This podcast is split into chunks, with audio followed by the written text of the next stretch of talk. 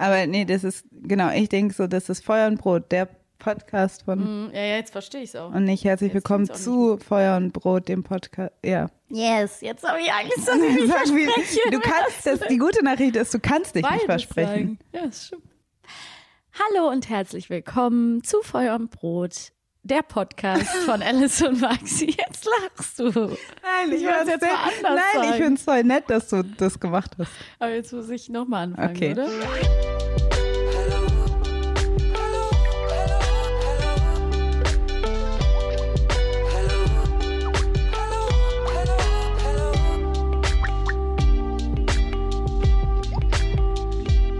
Herzlich willkommen zu Feuer und Brot, der Podcast von Alice und Maxi. Hallo, wir, wir begrüßen euch zur neuen Folge, zur Septemberfolge. Die Zeit verfliegt. Ähm, ich komme auch mit den Monaten durcheinander, weil wir mittlerweile immer so fleißig früh aufnehmen. Heute Ja. ist Anfang September. Anfang September, dritter, vierter, vierter September. Ja, 4. September und wir sitzen wieder bei mir in einem neuen Aufnahmesetting, schön am Fenster in der Sonne. Ich freue mich, dass du da bist, Alice. Hallo. Hallo Maxi, ich freue mich auch. Äh, diesmal aus dem Schlafzimmer. Und ich finde, es gibt immer so Schockmonate. Mhm. Mai ist dieser Schockmonat und September ist auch so ein Schockmonat. Dann wieder November und dann, Was wird geschockt? also dass man denkt so, fuck, wo ist die Zeit Ah, geblieben? ja, ja, ja. Und vor allen Dingen, weil jetzt ja auch auf einmal nach dieser Bullenhitze einfach so zack Herbst da war. Ja. Also zumindest in Berlin war das so und es ist jetzt wirklich kühl. Ich habe auch immer das Gefühl, da habe ich auch mit einer Freundin drüber gesprochen und die hat das irgendwie so schön formuliert, wenn der Sommer so zu Ende geht, dann habe ich immer das Gefühl, ich habe ihn nicht genug genutzt. Ich war nicht genug für den Sommer. Ich habe nicht genug gemacht. Ich war nicht oft genug am See. Ich habe nicht genug Sonne konservieren können. Ähm, und jetzt bald kommt der Winter und ich habe es gar nicht ausgenutzt. Das ist immer so, Mhm. aber irgendwie liebe ich diese Melancholie, die September und Oktober mit sich bringen, weil man nämlich immer, das ist so quasi, was habe ich letztens gelesen, das September ist der Monat, wo man wieder so zur Vernunft kommt, Mhm. wo man denkt, dass man wieder sich irgendwie ja, so reflektiert und so Mhm. weiter. Und dann habe ich heute auch noch gelesen, dass man sich damit anfreunden muss, dass man Dinge nie vollkommen genießen kann, wenn man mittendrin steckt, sondern immer im Nachhinein erst versteht, was man hätte besser machen können. mit der Nostalgie, die dazukommt. Ja. Ja, das ist irgendwie ein schöner äh, Anfang, schöner philosophischer Anfang für diese Folge. Ich finde aber wirklich, ich liebe auch, ich pflichte dir bei, ich liebe den September und den Oktober und ich mag den Herbst. Ich mag auch gern, wenn man jetzt wieder ähm, ganz oberflächlich gesagt und ich liebe ja auch Klamotten und Mode und ich finde, so der Beginn der Herbst ist eigentlich die schönste Zeit, um sich Outfit-Zeit. anzuziehen. Ja. Übergangsjacken noch und nöcher. Ja, und auch nochmal vielleicht ein, ein Rock oder eine Culotte mit äh, nackten Beinen oder nochmal irgendwie leichtere Schuhe und dann fängt man aber schon an, so ein paar Lagen anzuziehen, kann schon so ein bisschen Zwiebellook mit irgendwie einer schönen Übergangsjacke, wie du gesagt hast, was ja auch nur so drei Wochen im Jahr überhaupt möglich ist. Also dafür liebe ich den Herbst und den Frühling und irgendwie bin ich auch gerade in so einer ganz schönen Stimmung, wo ich so das Gefühl habe, ja, ich ich hatte jetzt lange frei, ich fange jetzt an, wieder zu arbeiten und irgendwie, ja, fühlt sich das alles gerade ganz gut an. Du warst auch richtig viel unterwegs, liebe Alice. Ja, also wie in letzter Folge schon angesagt, war ich in den USA. Was habe ich danach gemacht? Ja, ich war dann noch auf einem Festival, hatte ich einen Auftritt. Ich war in Köln. So viel war ich gar nicht unterwegs. Ich bin gerade viel zu Hause, weil ich gerade wieder schreibe. Ich bin im Kopf viel unterwegs. Das stimmt, du bist im Schreibstress und trotz allem, wenn diese Folge rauskommt und während ihr sie jetzt gerade hört, werden wir voraussichtlich in Münster gewesen sein. Genau, wir können es nicht halt nicht mehr irgendwas- ankündigen und aber auch noch nicht berichten, wie es war. Das kommt dann sehr verspätet. Wir finde ich. hoffen, dass äh, die Deutsche Bahn das möglich macht, dass wir nach Münster kommen, dass wir da sein werden, dass alles klappt und wir hoffen, dass wir einen schönen Abend mit euch hatten. Ganz Ja. liebe Grüße. Das ist nämlich genau, wir sind in dieser Zwischenzeit, kurz davor und ähm, ja, wenn ihr die Folge hört, bringt es auch nichts mehr zu sagen, ja, kauft irgendwelche Tickets, because it's already over. Ja. Aber egal, nächstes Mal. Und wir haben natürlich auch wieder ein Thema heute mit dabei. Genau. Dieses Thema, ich finde es irgendwie noch, habe ich keinen guten Titel für diese Folge im Kopf. Mal gucken, wie sie heißen Wir wird. drüber Aber nachdenken. also das, was über den Sommer nochmal klar geworden ist, was die Leute irgendwie sehr beschäftigt hat, ich hatte das Gefühl, in Deutschland kam der Diskurs um weißen Feminismus nochmal auf. Generell fliegt er irgendwie so rum. Es ist auch gerade ein Buch rausgekommen, Against White Feminism auf Deutsch. Ich weiß nicht, seit wann es das auf Englisch gibt. Auf jeden Fall, weißer Feminismus wird gerade nochmal viel diskutiert. Ja. Aber ich finde es so ein bisschen frustrierend, weil ich manchmal das Gefühl habe, es wird so ein bisschen falsch diskutiert. mit weißem Feminismus verhält es sich so ein bisschen wie mit dem Wort positiver Rassismus, dass Leute einfach das so falsch verstehen, was das bedeutet. Leute denken auch, weiße Menschen sind automatisch, wenn sie feministisch sind, weiße Mhm. FeministInnen. Oder dass weißer Feminismus überhaupt Feminismus ist, ist ja schon, sage ich mal, das Problem an sich. Also es soll ja eigentlich nicht bedeuten, dass es eine Art von Feminismus gibt. Es gibt den Weiß. weißen Feminismus und es gibt den Schwarz. schwarzen Feminismus. Das ist ein Term sozusagen, der etwas zusammenfasst. Ne? Genau, und das ist auch aus einer Kritik entstanden. Also eigentlich aus einer Kritik daraus, dass bestimmte antirassistische Aspekte innerhalb von feministischen Bewegungen nicht mitgedacht wurden. Aber darauf kommen wir gleich. Also das hat mich dazu veranlasst, dich nochmal zu fragen, ob wir nicht mal nochmal so einen Überblick geben sollen über was es eigentlich auf sich hat mit den unterschiedlichen Feminismen, was so die Kritik ist, weißer Feminismus eigentlich genau bedeutet und auch die Frage, wie wir so weiter verfahren eigentlich. Ja, ein Ausblick so ein bisschen. Ne? Ja. Das finde ich auch total spannend und ich bin dir dankbar für diesen äh, Impuls, weil ich glaube, das ist sehr wichtig, sich damit zu beschäftigen und die Diskurse nicht so verkürzt immer wieder zu reproduzieren oder darzustellen. Ich finde eine ganz gute Analogie auch für das, was du gerade beschrieben hast, dieses Phänomen von Begrifflichkeiten, die falsch verstanden werden, ist auch zum Beispiel toxische Männlichkeit gewesen. Also, dass man auch gemerkt hat, so ist ja eine Kritik und beschreibt ja eine ganz bestimmte gesellschaftliche Dynamik sozusagen, die Probleme bereitet. Und Leute haben das dann so verstanden, wie Männlichkeit ist toxisch. Also, es Ja. ist, es haben einfach eins zu eins den Artikel benutzt und dann interessiert die Benennungsgeschichte, nenne ich es mal, die interessiert dann gar nicht mehr oder geht verloren Ja, ja, sozusagen genau. in der öffentlichen Wahrnehmung. Ja, So, ja. voll. Genau. Und dadurch, dass Leute eh dieses Problem haben, gerade im Deutschen, Weißsein an sich zu verstehen und was dieses Konzept eigentlich kritisieren möchte, geht es sehr schnell in diese Richtung von, nur weil ich weiß bin, bin ich jetzt weiße Feministin und so. Und auch weil Leute irgendwie denken, alle schwarzen FeministInnen, das ist dann schwarzer Feminismus, Ja. weil du bist ja eine schwarze Frau und das ist auch zu einfach gedacht. Also es gibt natürlich auch äh, schwarze Menschen, die einem weißen feministischen Denken anhängen können oder so. Also es ist ähm, manchmal ein bisschen schwierig und deshalb wollen wir heute drüber reden. ja, super gern. Wir haben schon sehr oft über Feminismus gesprochen. Das heißt, natürlich sind bestimmte Aspekte, die wir hier ansprechen, auch schon in älteren Folgen zu finden. Aber ich bin auch sehr dagegen, dass Leute sagen, ja, aber es ist ja schon gesagt, Ja. es ist alles gesagt. Ich finde, diese Diskurse müssen immer wieder geupdatet werden. Auf jeden Fall. Und an die Zeit angepasst werden.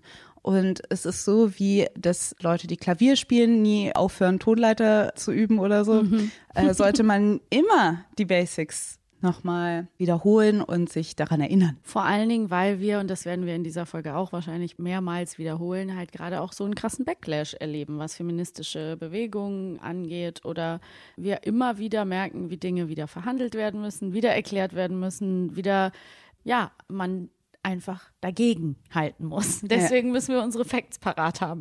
Und Richtig. deswegen müssen wir uns mit den Sachen auseinandersetzen. Ja, wir gehen mal einfach irgendwie dahin zurück zu unserem feministischen Awakening, sage ich mal. Wir sind, glaube ich, schon, unser feministisches Denken ist sehr beeinflusst von dem Denken des sogenannten Dritte Welle Feminismus. Also ein Feminismus, der insbesondere in den 2010ern anfing, Anfang der 2010er, so 2012, 13 würde ich sagen. Und also so ein bisschen so Feminismus für alle. Ja. Ich glaube, das, was es sehr gut wiedergibt, ist eigentlich die damals sehr einflussreiche Rede von Chimamanda Ngozi Adichie, die geschrieben hat, We should all be feminists. I am a feminist. And when I looked up the word in the dictionary that day, this is what it said Feminist, a person who believes in the social, political, and economic equality of the sexes. More of us should reclaim that word. Es war ein TED-Talk, der viral gegangen ist, der von Beyoncé nochmal gesampelt worden ist in Flawless.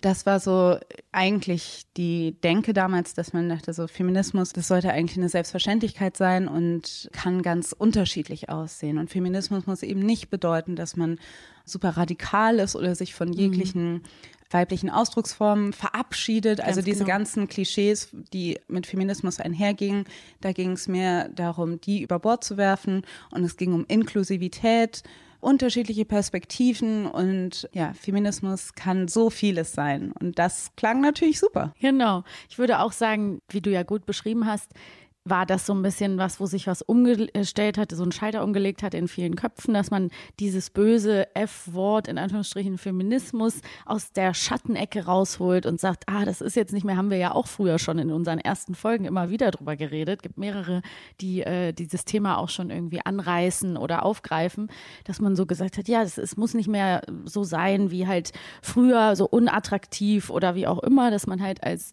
junge Frau gedacht hat, ja, das ist mein Feminismus. Und dann kam ja auch ganz viel direkt popkulturell hinterher. Feminismus, da gehen wir jetzt auch noch mal so ein bisschen drauf ein, wurde dann ganz schnell zu wirklich so einer richtig guten, erfolgreichen Brand gemacht sozusagen. Ne? Also Ja.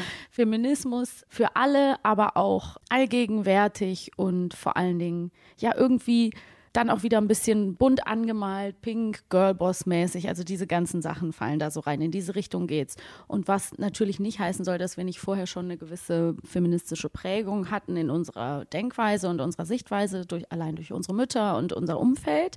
Aber wir haben natürlich da erst angefangen, so uns selber auch als Feministinnen zu bezeichnen, glaube ich, und die Dinge so ein bisschen anders zu sehen, weil es eben für uns junge Frauen in der Zeit auch einfach attraktiver wurde und weniger radikal erschien. Wir sind eben aufgewachsen mit diesem Verständnis, ach so, ja, klar sind wir gleichberechtigt und so weiter. Aber Ja. dass das tatsächlich auch bedeutet, dass man da noch für kämpfen muss und dass man sich für was einsetzen muss, das kam halt irgendwie, glaube ich, ein bisschen später. Das war ja auch total krass, dass man gesagt hat, hey, Feminismus bedeutet einfach nur, dass alle Geschlechter die gleichen Rechte haben sollen. Und dann waren alle so, ja, das finde ich auch, dann bin ich auch Feministin. Also Genau. was ja im Grunde genommen ja auch immer noch stimmt. Aber das, es gab ein Rebranding und ich finde, Girlboss ist eigentlich auch das Wort dieser Zeit. Also Absolut. das, was sich sehr durchgesetzt hat zu dieser Zeit, war nämlich auch so, Frauen können auch CEOs sein, Ja. Lean In, Nasty Girl, Girlboss, diese ähm, die Sophia Sophia Amoroso. Genau, das, was auch ganz groß war im dritte Welle Feminismus, war halt, dass man sagt, man kann die eigene Chefin sein und man braucht die Männer gar nicht. Und Alpha-Mädchen war doch hier auch irgendwie ein Buch, was rauskam. Mhm. Ja, stimmt. Also, dass man quasi eine weibliche Version von diesen ganzen männlichen Positionen entwickeln wollte. Genau. Und Alle hatten auf einmal Girlboss in den Bios, in den Instagram-Bios stehen Ja. und dazu aber das pinke Lippenstift-Emoji oder was auch immer. Und wir haben ja auch schon in unserer 13. oder 14. Folge darüber gesprochen, kauft ihr Feminismus?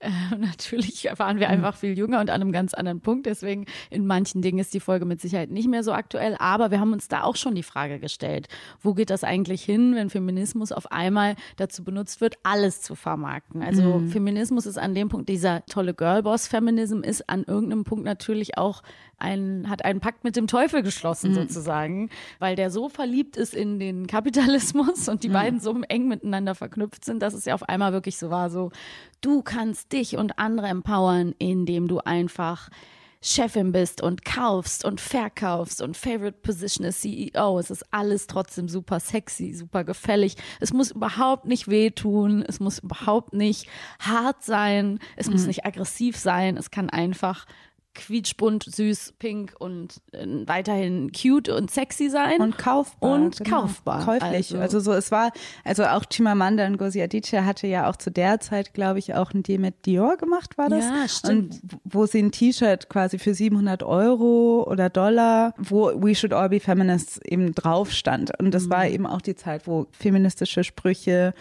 in jedem Laden zu finden waren. Und da gab es halt eben diese Frage von so, ist es jetzt gut? Weil Mhm. das, was dafür stand, war natürlich die Zugänglichkeit. Absolut. Dass man irgendwie gedacht hat, eben ist ja auch nicht die Lösung, dass das alles irgendwie in irgendwelchen Uniseminaren Elitären besprochen Räumen. wird und dass das so unzugänglich ist und dass man die Realitäten von Leuten komplett außer Acht lässt. Also Feminismus in dem Mainstream hat nicht komplett invalide Punkte. Ich finde, Nee, das ergibt schon auch auf eine Art und Weise Sinn. Nur die Sache ist halt, die Angst gab es schon damals, dass es halt verwaschen ist. Das war der eine Kritikpunkt. Der andere Kritikpunkt war auch, im Kapitalismus oder wenn Sachen vom Kapitalismus so geschluckt werden, dann kommt so eine Hierarchie zum Vorschein. Mhm. Wer profitiert am ehesten, am ja, schnellsten klar. davon, wenn Feminismus vermainstreamt wird? Und das folgt natürlich auch bestimmten Regeln mhm. und bestimmten Perspektiven. Und diejenigen, die natürlich am ehesten, am meisten davon profitiert haben,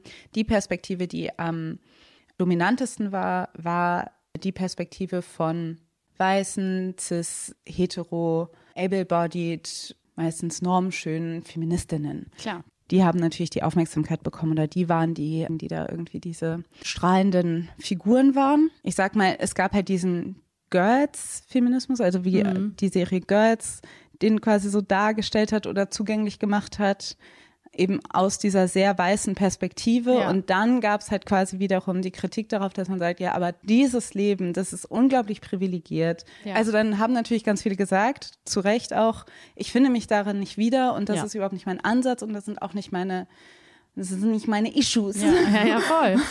Ich finde, sprich bitte sofort weiter, aber ich finde, die perfekte Metapher fängt sich eigentlich ein in dem damalig auch ungefähr um den Dreh erscheinenden äh, Musikvideo von Lily Allen, dieses mhm. It's hard out here for a bitch. Ja. Das war doch so ein Song, wo sie quasi sagt, also erstmal so ein bisschen so ein Abriss macht, wie schwer es als Frau in der Branche ist ne? mhm. und ähm, dass sie sagt, it's hard out here for a bitch mhm. und sie ist in dem Fall die Bitch, also mhm. self-claiming sozusagen und dann, dass sie sozusagen auch noch sagt, so ja, wir müssen uns operieren und das ist so schlimm und wir werden ähm, alle bewertet und äh, no need to shake my ass, cause I got a brain. Also ist auch mm. noch so ein mhm. Seitenhieb an Leute, die eben ihr, ihren Arsch shaken, um irgendwie sozusagen, die, die das kapitalisieren, sozusagen, ihren Körper.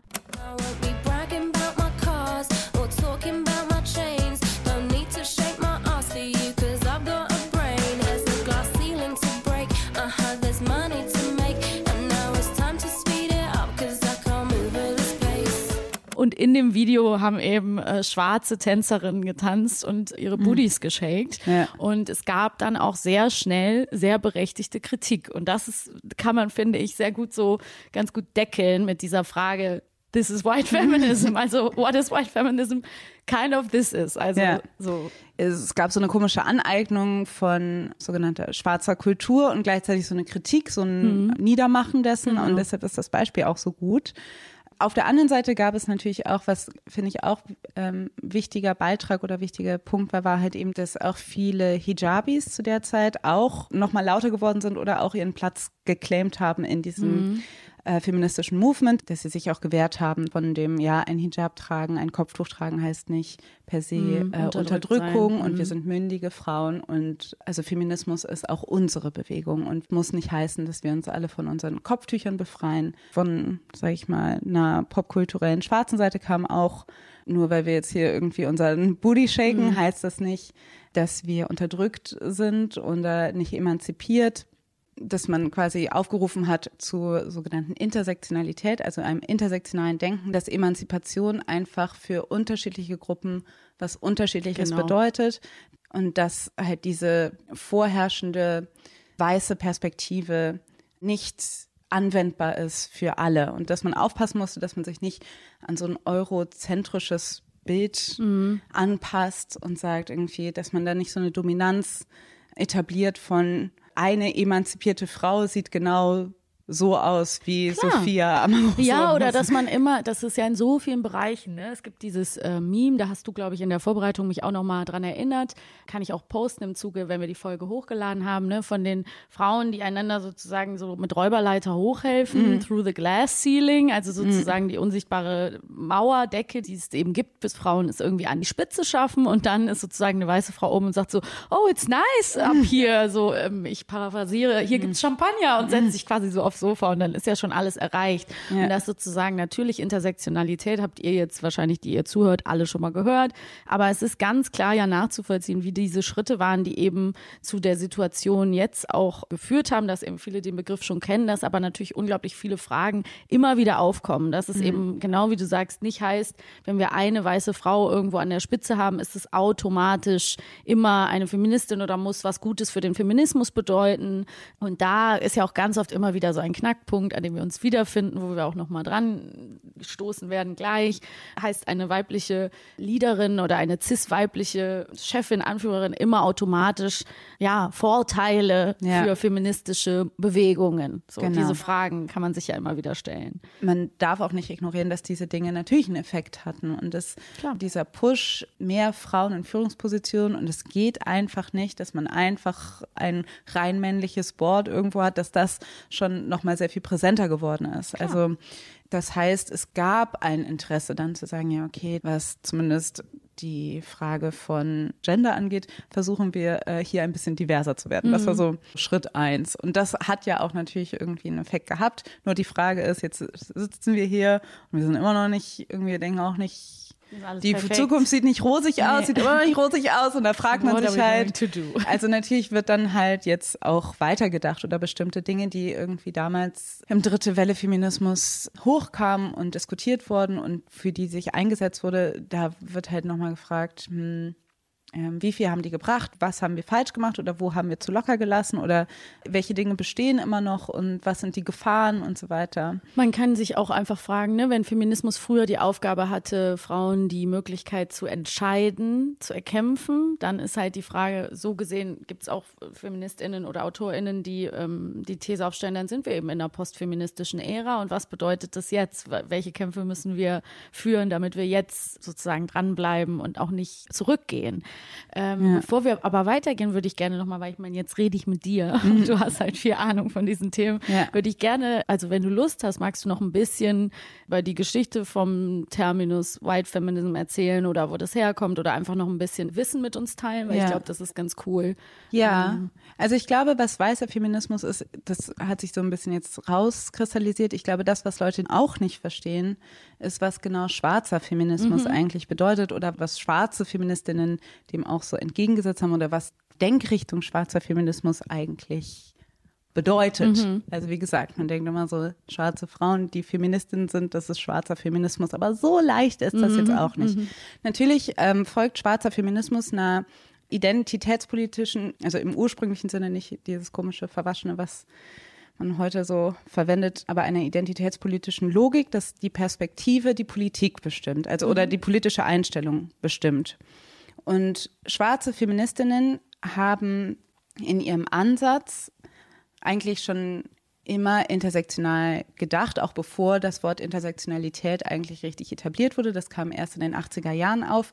Aber schwarzer Feminismus hat quasi immer versucht anzumerken, dass es nicht nur eine äh, sexistische Unterdrückung gibt, sondern das Wirken von Rassismus, Sexismus, Klassismus und alle anderen Diskriminierungsformen, Queerfeindlichkeit, dass das alles zusammenwirkt und dass man das eine nicht vom anderen trennen kann. Ja. Dass die Lebensrealität von schwarzen Frauen ist und man muss sagen, schwarzer Feminismus ist insbesondere von schwarzen queeren Frauen geprägt, dass die nicht durchs Leben gehen und sagen, ach so, das passiert mir jetzt, weil ich schwarz bin und das passiert mir jetzt, weil ich eine Frau bin. Es ist natürlich eine Gleichzeitigkeit dieser Wirkungen. Es gibt eben diese Rede von Sojourner Truth aus den USA, eine ehemalige versklavte Person, die halt diese Rede hatte, Ain't I a Woman, die quasi damals schon gesagt hat, ja, ich werde halt nicht so behandelt wie die weißen Frauen, bin ich etwa keine Frau, wenn meine Probleme so und so aussehen. But what's all this here talking about? That man over there says that women need to be helped into carriages and lifted over ditches and to have the best place everywhere. Nobody ever helps me into carriages or over mud puddles or gives me any best place. And ain't I a woman? Und das, was natürlich im weißen Feminismus, das ist übrigens eine sehr US-geprägte Klar. Diskurs, den ich hier gerade wiedergebe.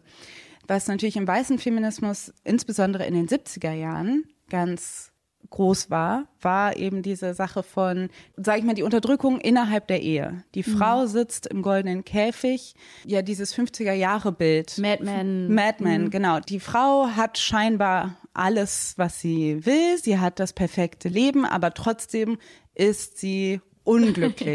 ja. Ihr fehlt es an Selbstbestimmung. Ja. Sie möchte arbeiten, sie möchte über ihr eigenes Leben bestimmen können, aber der Mann ist halt die dominante Figur in dem Leben und deshalb gab es auch so einen Push für Frauen sollen arbeiten können. Frauen sollen selbstbestimmt sein. Also deshalb war auch dieser Push in die wirtschaftliche Richtung so krass, weil dieser Wunsch von Ehefrauen kam. Mhm. Aber schwarze Frauen haben quasi angemerkt, weiße Frauen kämpfen dafür, dass sie endlich arbeiten können, schwarze Frauen kämpfen dafür, dass sie nicht mehr arbeiten müssen. Letztendlich war auch das Thema von Armut sehr viel präsenter mhm. in schwarzen feministischen Bewegungen dass es letztendlich darum geht, diese zu überwinden. Und das sieht man mhm. ja auch in schwarzer Popkultur immer noch, dass halt dieses Get Money und so weiter, diese Sehnsucht nach Reichwerden irgendwie wichtig ist. Und gleichzeitig hieß das aber auch, dass für schwarze Frauen eben das nicht unbedingt, also Kritik an der Ehe und mhm. so weiter, nicht so stark im Vordergrund standen, weil durch Versklavung oder durch die Segregation war das gar nicht möglich, so eine Ehe zu führen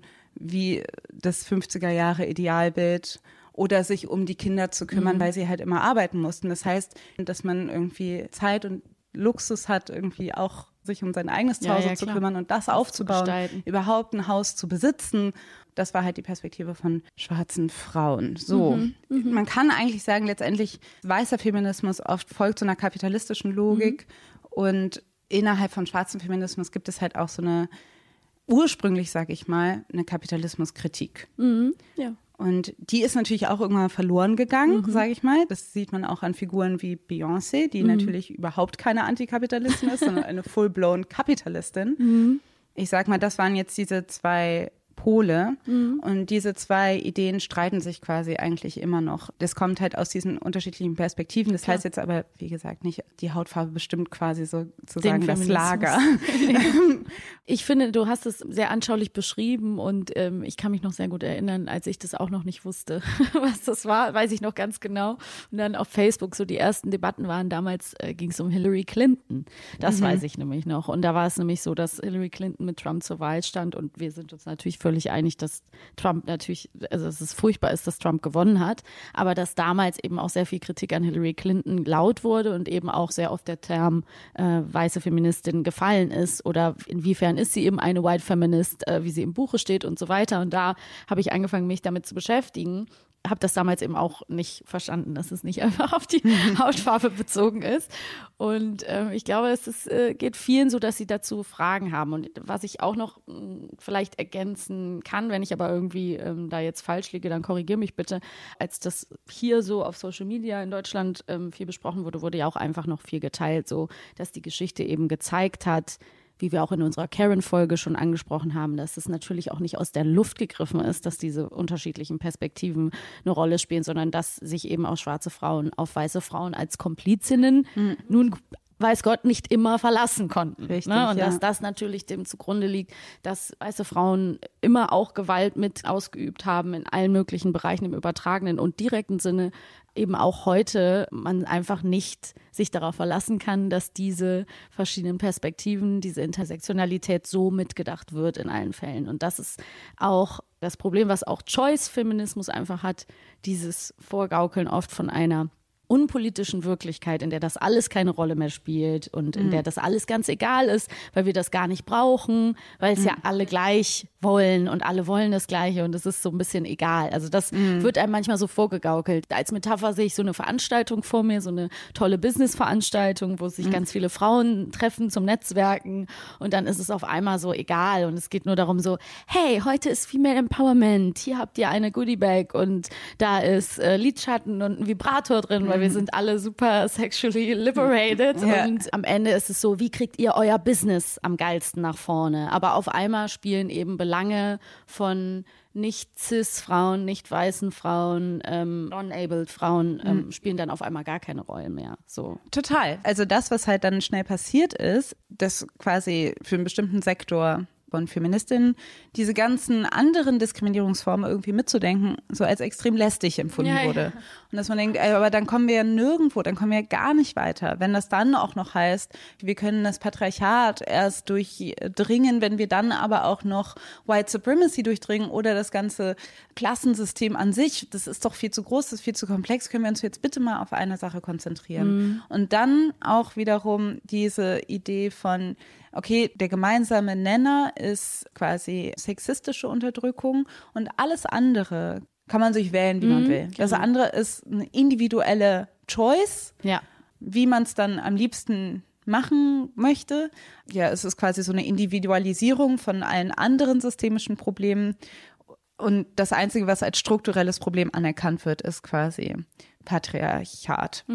Und ähm, es gab natürlich auch unterschiedliche Positionen zwischen Feministinnen, die sich als lesbische Feministinnen identifiziert haben oder dann Leute, die sich als queer identifiziert haben, weil sie das eine irgendwie zu binär fanden oder das Oder zu weiß in oder zu weiß, genau. Also da sind halt innerhalb dieser Bewegungen dann auch nochmal nicht nur schwarzer und weißer Feminismus, sondern auch da unterschiedliche Strömungen. Ja.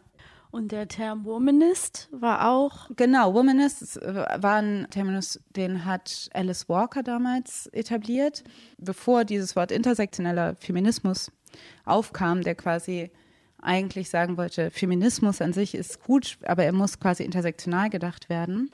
Alice Walker defines a womanist as a black feminist or feminist of color. A woman who loves other women sexually or non sexually, and sometimes individual men sexually or non sexually. She is committed to the survival and wholeness of all people, male and female. She isn't a separatist except periodically for her own health. She loves music, dance, the moon, the spirit, and loves love and food and roundness. She loves struggle, her people, and most of all, she loves herself. Davor war eigentlich die Kritik von, wir distanzieren uns insgesamt von der feministischen Bewegung, weil sie zu weiß sind. Und wir sind die Womanists, also eine Art schwarzer Feminismus an sich oder eine schwarze ähm, Frauenbewegung, die aber die schwarze Perspektive zentriert hat und sehr viel mehr sich auch oft gestoßen hat an dieser, sag ich mal, klassisch feministischen Perspektive, dass alles, was quasi weiblich ist, schlecht ist. Also, dass das irgendwie per se unterdrückerisch ist und hatten auch so eine, eher so einen Kritikpunkt, dass sie, dass sie empfunden haben, dass Feministinnen wollten, dass man sich seiner Weiblichkeit, also dass man sich davon distanzieren muss. Und Womanists waren irgendwie Leute, die quasi auch die Weiblichkeit Ah, ja. als Stärke sehen wollten und nicht als etwas, was nur Produkt von Unterdrückung ist. Problem bei Womanist Movement ist natürlich, dass es halt sehr binär gedacht ist und sehr cis gedacht ist. Also das sind so, das sind alles so diese kleinen Aspekte, die äh, schwierig sind. Aber es gibt heute natürlich auch Leute, die sich immer noch als Womanist bezeichnen. Ich würde sagen, intersektionaler Feminismus trifft es für meine, für mein Verständnis ein bisschen besser. Aber ja, Ähm, da gibt es natürlich auch noch zu allen Teilaspekten, besonders zu dieser Folge, unglaublich viele super gute, wichtige Sachen zu lesen. Wir werden euch in den Shownotes oder eben auch zusätzlich vielleicht noch in den sozialen Netzwerken versuchen, einiges davon zukommen zu lassen. Aber wenn wir jetzt mal so ein bisschen das alles, was wir bis jetzt besprochen haben, äh, nehmen und sagen, okay, viele unterschiedliche Strömungen und Bewegungen haben vielleicht dann auch ihren Einfluss genommen in den sozusagen modernen Choice-Feminismus, also da, wo wir uns auch irgendwo befinden, zu einem gewissen Maße, würde ich sagen, dass man einfach sagt, ein Stadium des Choice-Feminismus, etwas, was ihn auszeichnet, ist eben wie natürlich schon die Übersetzung so, das Wichtigste ist, die Frau hat die Wahl, sie kann selber entscheiden, diese Entscheidungsgewalt über sich selber, den eigenen Körper, die eigene Sexualität, aber natürlich auch alle anderen Teilbereiche, ist eben das Wichtige, was den Choice-Feminismus auszeichnet. Und wir sind natürlich auch irgendwie damit so ein bisschen gewachsen und haben uns viele Gedanken darüber gemacht, wo der Choice-Feminismus vielleicht jetzt gerade auch stehen könnte, so, Ja. was die Fragen sein könnten. Wie gesagt, ich glaube, das sind alles diese Öffnungen von Feminismusbegriff und auch dieser Wille, mehr Leute da zu inkludieren und zu sagen, mehr Perspektiven müssen da rein und nicht alles passt für alle Personen gleich. Ja, das war, sag ich mal, im Ursprung ein guter Ansatz. Ja, voll. der natürlich aber dann irgendwie geschluckt worden ist von vielen, sage ich mal, kapitalistischen Dynamiken und wie du schon gesagt hast, am Ende ist eigentlich das, was Choice-Feminism so ausmacht, dass der Freiheitsbegriff, also das Ideal der Freiheit über dem Ideal der Gleichheit steht oder der Gleichberechtigung. Mhm. Bei Emanzipationsbewegungen gibt es immer diese zwei Gewichte. Das eine ist Freiheit, das andere ist Gleichberechtigung.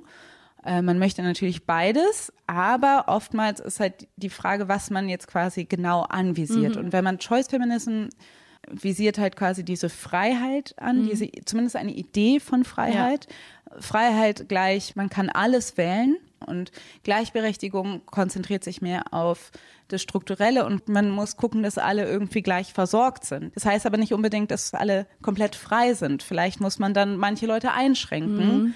um damit andere Leute irgendwie das kriegen, was sie eigentlich ja. äh, verdient hätten schon von Anfang an. Und wo es irgendwie auch nochmal klarer wird oder was auch irgendwie, finde ich, ein interessanter Zeitpunkt, Moment gerade ist, in diesem ganzen Aspekt von Feminismus und Feminismen, ist, was zum Beispiel auch die Sex-Positive-Bewegung mhm. dazu beigetragen hat. Weil ich glaube, Sex-Positive-Bewegung war auch ganz groß im Dritte Welle-Feminismus, also dass man bestimmte Mythen, die immer noch kursierten, da auch noch mal irgendwie angegangen ist, dass Leute irgendwie, ne, dass die Dinge, mit denen wir auch noch mal groß geworden sind, noch mal angefasst hat zu sagen, so die Jungfräulichkeit verlieren oder die Klitoris, wie die eigentlich aussieht, also ganz viel Aufklärungsarbeit, aber auch also so eine Anti-Shaming-Bewegung. Genau. Dass man das irgendwie sagt, es ist okay, Kinks zu haben, es ist okay, Fetische zu haben, es ist okay, ähm, überhaupt Sex zu haben, Sex zu haben, Spaß an, am Sex ja, zu haben, da fängt es überhaupt an. Sex zu haben. Genau, einfach die, die eigene Sexualität von Scham zu befreien. Wichtig auch für, gerade eben für Leute, die nicht hetero sind, war das noch mal wichtiger, Klar. aber auch vielen Leuten, die vermeintlich dachten, dass sie hetero sind, irgendwie zu sagen, du musst es auch nicht mhm. sein, wenn du nicht. Also it's, it's okay. Also genau, also das war so ganz, ganz wichtig, dass die Sex-Positive-Bewegung, was die gebracht hat. Und das ist ja auch bis heute einer der größten Diskussionspunkte, wo man mit dritte Welle Feministinnen und Feministen am meisten diskutiert, habe ich das Gefühl. Also mhm. Also wenn ich mir so meine Familie und Umfeld von meinen Eltern angucke und und dann meine Geschwister oder was auch immer, ist das immer das, wo der Generationenkonflikt total zutage kommt. Ne? Also mhm. immer wieder dieselbe Frage, kann jemand wie äh, Shirin David Feministin sein? Kann jemand wie Rihanna Feministin sein? Kann jemand mhm. wie Megan Thee Stallion Feministin sein? Kann jemand Feministin sein? So, ne? Also genau. immer wieder kommen wir da an.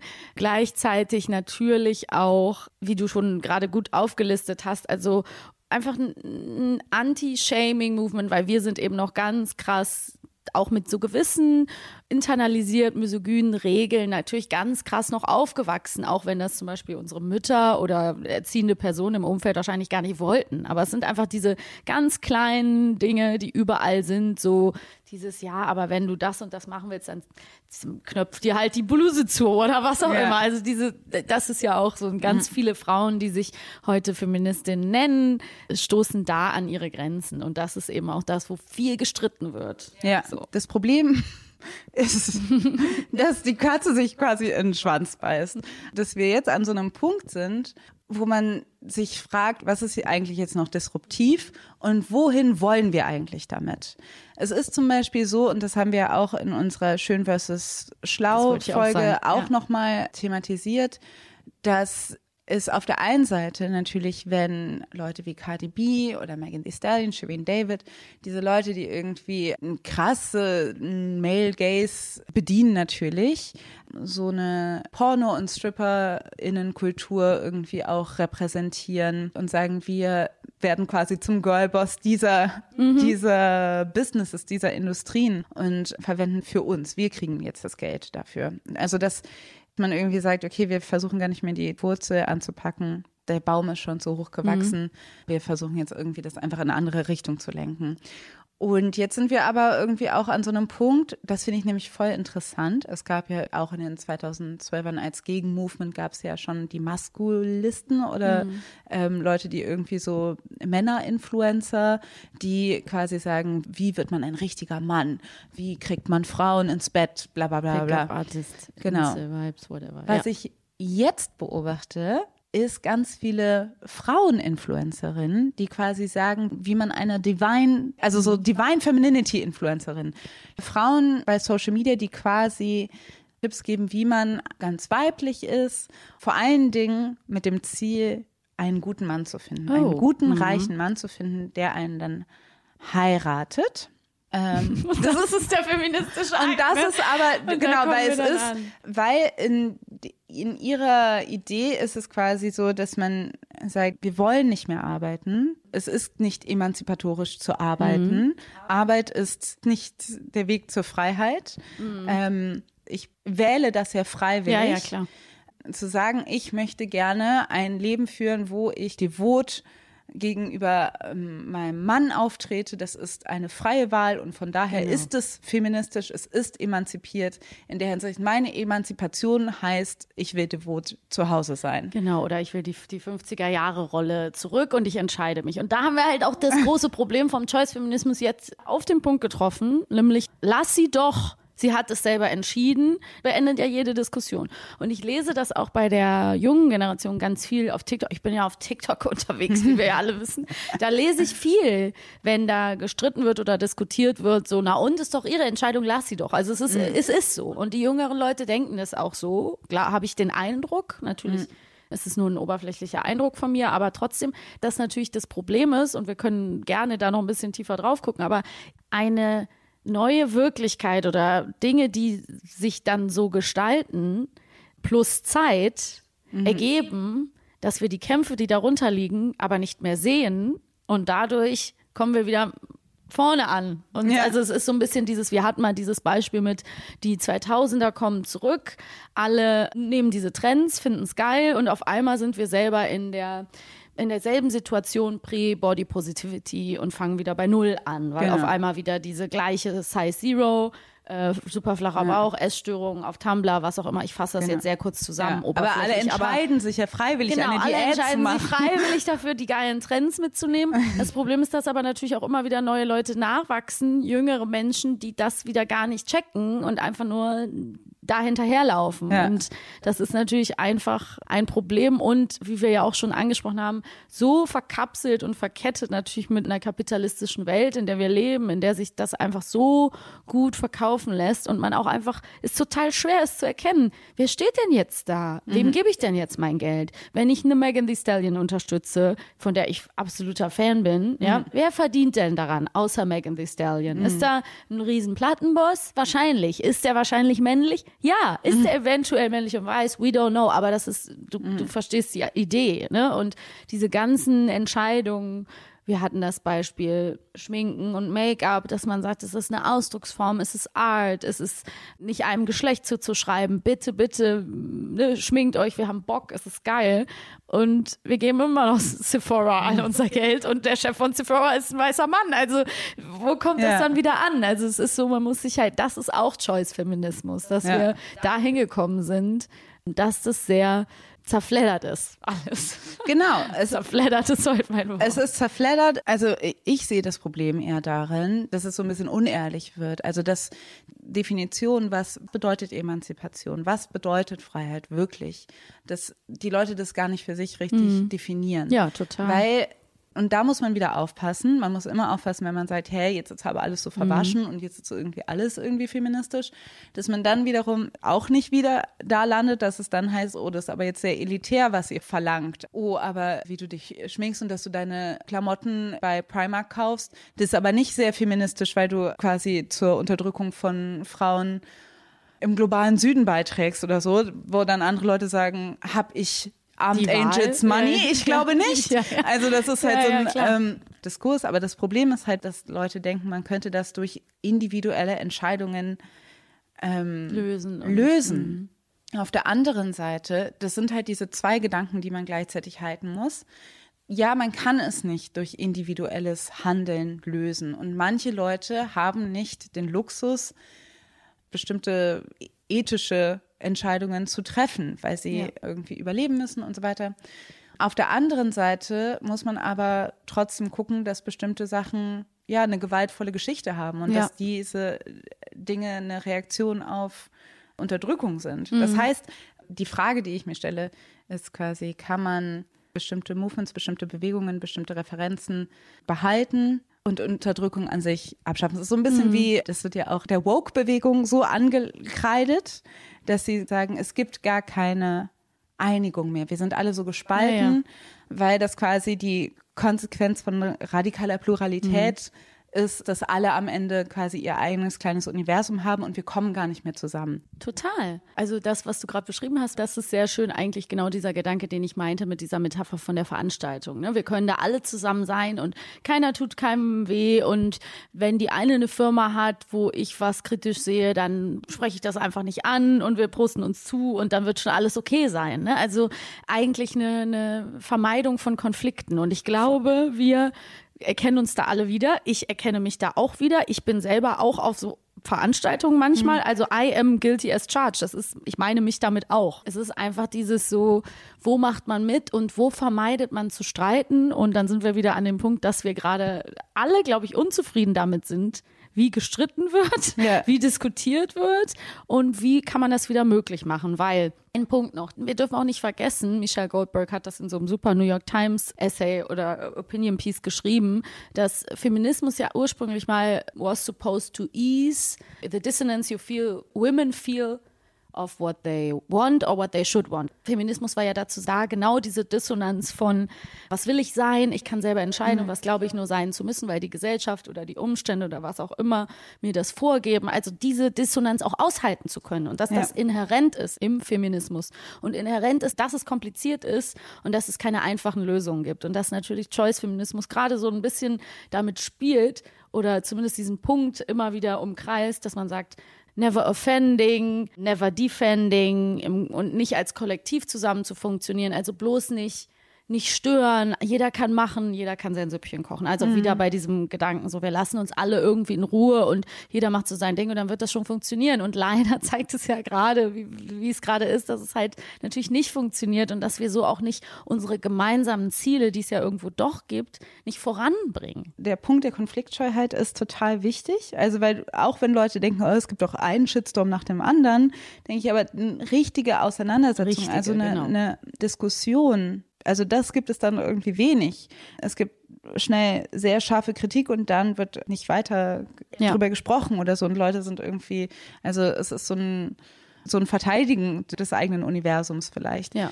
Was ich auch bei marginalisierten Menschen total verstehe, weil es sehr schnell, glaube ich, auch Teil des Kampfes ja natürlich auch ist, dass man nicht verschluckt wird von irgendwelchen Standards und Normen und so weiter.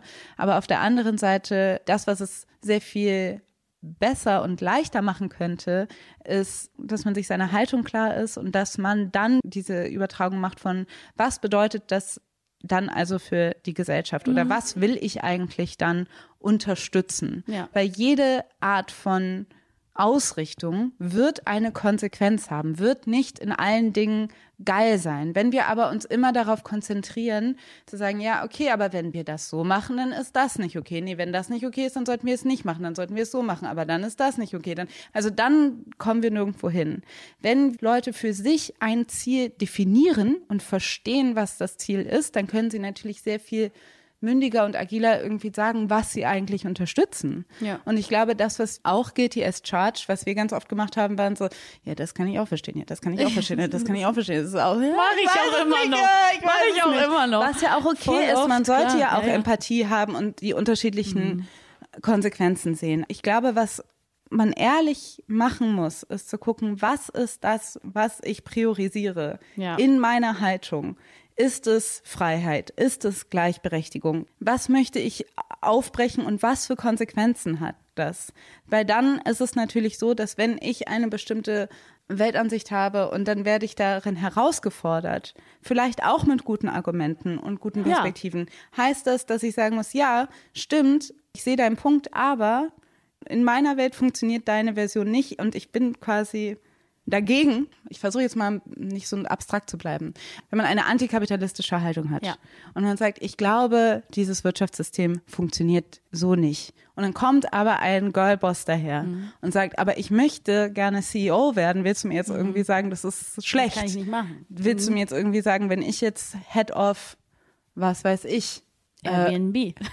Airbnb, Ahnung. Uber werde, Ja. soll, ich, soll ich das etwa nicht machen? Ist Ja. das nicht Ja, ja, Emanzipation? Und dann gibt es halt irgendwann den Punkt, wo man sagen muss, ja, natürlich, als du als Individuum ist jetzt Mhm. nicht das Problem, aber das, was du vertrittst, die Richtung, in die du gehst, ja, dagegen bin ich. Ich möchte das nicht. Das ist, glaube ich, finde ich, echte Radikalität oder so. Und das heißt nicht, dass man die Individuen angreifen muss Ja. oder dass man keine Empathie oder Compassion für die unterschiedlichen Leute haben, die unterschiedliche Wege wählen. Ja. Aber ich glaube, es hat einen eigentlich einen äh, umgekehrten Effekt, dass man viel mehr Respekt davor haben kann, wenn man das alles durchdacht hat für sich. Wenn man versteht, so, ja, ich verstehe, wo du rausgekommen bist. Ich bin woanders rausgekommen. Das ist meine Argumentation. Heißt ja auch nicht, dass die stoisch immer durchgesetzt werden muss. Heißt ja auch, dass man durch Diskussionen lernen kann. Hört hier mal zu, Leute. Aber das würde ja bedeuten, Alice, dass die Leute denken müssen, dass Ja. die selber denken müssen Ja. und dass die sich selber Argumente überlegen müssen. Und dafür muss irgendwas rein in, in die kleine Birne. Das ist einfach so. Ja, es und ist übertrieben es ist anstrengend. anstrengend. Ja, und im Endeffekt sagst du, let's fetz, but let's do it wisely. Also so, dass man einfach sagt so, nein, im Endeffekt natürlich, das war jetzt ein Gag, aber Mhm. dass man sagt so, natürlich können wir streiten, aber Mhm. produktiv konstruktiv oder irgendwie uneinig sein, unterschiedliche Ansätze sein und uns an haben und uns an den Tisch setzen und gerne ohne das Individuum auf einer persönlich beleidigenden Ebene anzugreifen, wenn es möglich ist, irgendwie. Ich bin da einfach nicht so ein Fan von. Ich glaube, das bringt nicht so viel. Also ich habe das Gefühl, dass das hat sehr viele Nachteile, weil es so viele gute Argumente immer verwässert. Also wenn Ja. das passiert, dann ist das ganz schnell so, dass das einfach so eine Welle aufnimmt, so eine Fahrt und ganz, ganz, ganz viele Leute einfach nur mit rein kloppen wollen, mit ähm, Mobben. Da haben wir schon oft drüber geredet. Das, das lieben Leute und sie lieben es, Leute fallen zu sehen, wenn die am Boden liegen. Und dann sind so viele Leute, die gute Sachen sagen in dem Moment und Vorschläge machen. Das geht unter in dem ganzen Wust, an dem Dreck, der geschmissen wird. Und das ist schade. Also im Endeffekt ist das, glaube ich, das, wo alle irgendwie dran arbeiten können, auch sozusagen wer austeilen kann, muss auch mal einstecken können, Ja. lernen, das auszuhalten und zumindest für sich selber, das, was du eben beschrieben hast, finde ich auch spannend, zumindest für sich selber klar zu machen, so sich transparent zu machen, why am I here? Wenn Mhm. dann wirklich deine Antwort ist, ja, weil ich reich werden will und Champagner trinken will, Klamotten geschenkt bekommen will, okay, also dann ist es, ich finde es nicht cool, ich finde es schade, ich finde es besser, wenn du kämpfen würdest oder do Ja, some Community Work, aber dann Dann verschwende ich auch nicht meine nee, Zeit genau. mit dir. Und dann musst du auch nicht als Aushängeschild für irgendeine Bewegung funktionieren. Ja. Wenn du es gar nicht bist, also wenn eigentlich wir wieder am Anfang, wenn das eigentlich nur aus dieser, als Feminism halt die beste Brand war und du eigentlich uns mir, mir nur eine geile Zahncreme, eine empowernde Zahncreme verkaufen willst. Genau, Also weißt du, dann so, ja, Ja. und das sei doch herrlich. Eben, und das war für mich, glaube ich, auch die große Desillusionierung in jetzt den letzten Jahren, dass man halt eben, man ist dann, wird dann auf diese Veranstaltung eingeladen und man merkt so, hä, ihr, also, ihr wollt das gar nicht. Also, das, das, das sind so Leute, also, das hat eine Freundin von mir auch gesagt, die so, die reiten die linke Welle und springen dann zack auf den FDP-Train und gehen dann so blub, äh, weil es halt ähm, ja, weil klar bestimmte Positionen, bestimmte linke Positionen lassen sich halt funktionieren besser für dich, wenn du kein Geld hast. Und dann, Ja. wenn du Geld hast, dann funktionieren FDP-Positionen Ja, besser ja, für dich. Und das Klar. heißt, es ist halt eben letztendlich auch die Frage, kann- man diesen Unterschied verstehen zwischen, was ist die eigene Perspektive, aber heißt die eigene Perspektive immer, dass man die eigenen Interessen nach vorne stellen muss?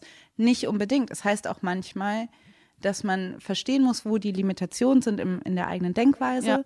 Aber es heißt nicht, dass man unbedingt Advokatin immer sein muss für das, was am besten für einen selber ist. Natürlich, wer will in diesem System nicht gerne reich werden und Ja, klar. am Denke ich Strand auch schon die ganze Zeit. Ich hätte auch ger ich wäre auch gern reich, Natürlich, ja. Keine Sorgen, alle, Geld, alle natürlich. wollen das. Aber wenn, aber eigentlich will ich ein System, wo es reiche Leute in dieser Form nicht gibt. Ja, also und ich glaube nicht nur, dass so, es ja. so denke, ich möchte das nicht, sondern ich glaube, es ist fucking lebensbedrohlich, Ja, dass ja. es das Wir gibt. und ein das Problem ist, auf der und das muss abgeschafft werden. Und da verzichte ich liebend gerne auf diesen Wunsch, Mhm. versuche mich zu öffnen, radikale andere Konzepte für Gesellschaften, wie die aufgebaut ist, zu finden. Weil es einfach nicht geht. Weil Ja, es literally unseren Planeten bedroht und kaputt macht. Und es ist einfach, es, das System ist failed. Es ja. funktioniert nicht. Ja. Ähm, wir brauchen äh, ja andere Konzepte. Und im Endeffekt hast du damit eigentlich schon, würde ich sagen, das Fazit so ein bisschen ähm, gebracht, dass man einfach bleibt offen für neue und vielleicht auf den ersten Blick radikal erscheinende Ideen und vor allen Dingen do the work. Leider ist es, ich weiß, wir, wir sind alle ausgebrannt, wir sind alle exhausted, ähm, wir auch, aber wir erleben gerade so viel Backlash und wir müssen dranbleiben. Es ist einfach so. Ja. Wir haben, oder nicht nur Backlash, auch einfach Probleme. Also wir haben einfach die Welt und die Gesellschaft, da sind Krisen. Was ich zum Beispiel sehr hoffnungsvoll finde oder was ich gut finde, ist ein Essay, das packen wir mhm. auch in die Show Notes, ein Video-Essay von Alice Chappelle. I'm not blaming feminists for having to spend hours on mainstream media talking about inclusive pronouns, not that they are not important. You know, those media platforms know very well that by forcing feminists to only talk about those things, they make it easier to discredit the movement and avoid talking about real issues where feminists can easily gain support. Am Ende geht es dann aber auch um so Dinge wie öffentlicher Verkehr. Ja. Oder so. Ah ja, das war dass super, es, ja, das Beispiel. Dass man irgendwie wieder schaut, was bedeutet das eigentlich, strukturelle Veränderung veranlassen zu wollen. Was bedeutet das im Day-to-Day-Life? Genau. Und zum Beispiel ist zu sagen, und wir haben das hier gerade mit dem 9-Euro-Ticket, mhm. was jetzt ausgelaufen ist, und es gibt jetzt Kampagnen, die sich quasi dafür einsetzen, dass das 9-Euro-Ticket und das Prinzip des 9-Euro-Tickets bestehen bleibt.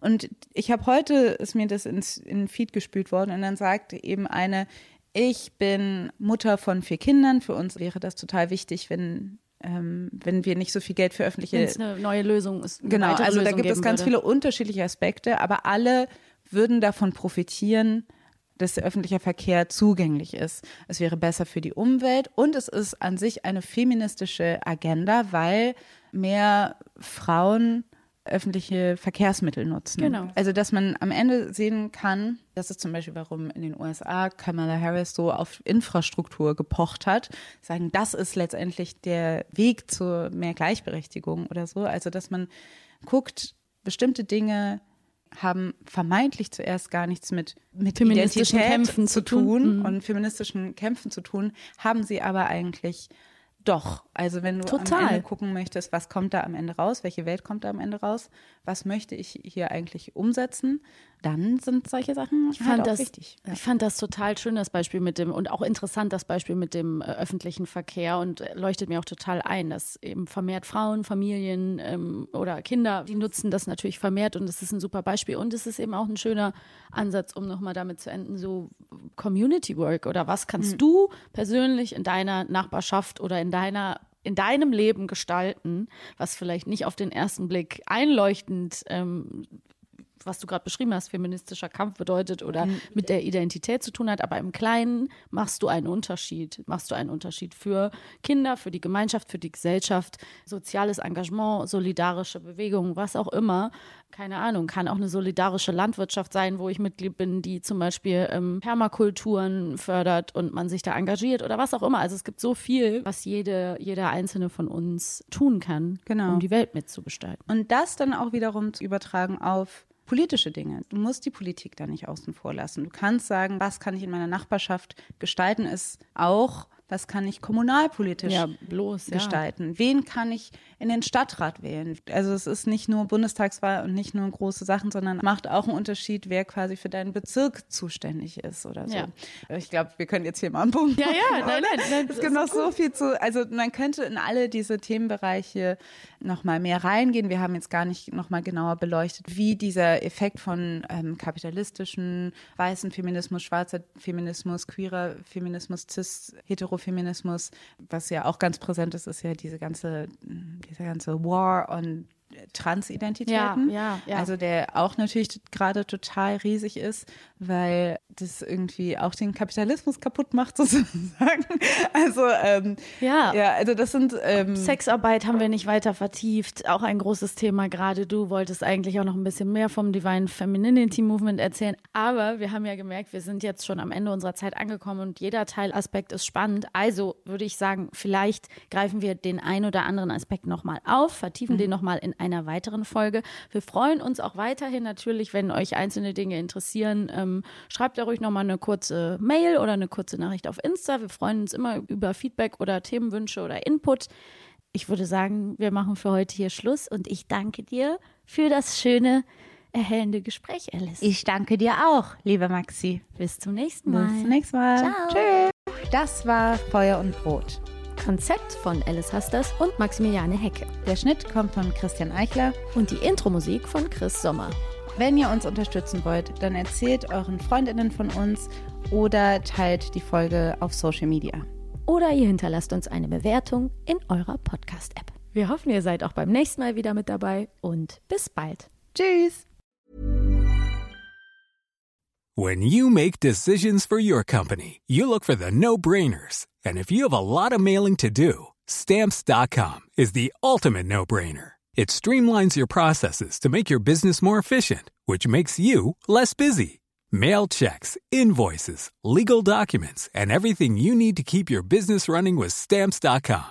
Seamlessly connect with every major marketplace and shopping cart. Schedule package pickups and see your cheapest and fastest shipping options from different carriers with rates up to 89% off USPS and UPS rates. And with the stamps.com mobile app, you can take care of mailing and shipping wherever you are. Make the same no-brainer decision as over 1 million other businesses with stamps.com. Sign up with code program for a 4-week trial plus free postage and a free digital scale. No long-term commitments or contracts. That's stamps.com. Code program.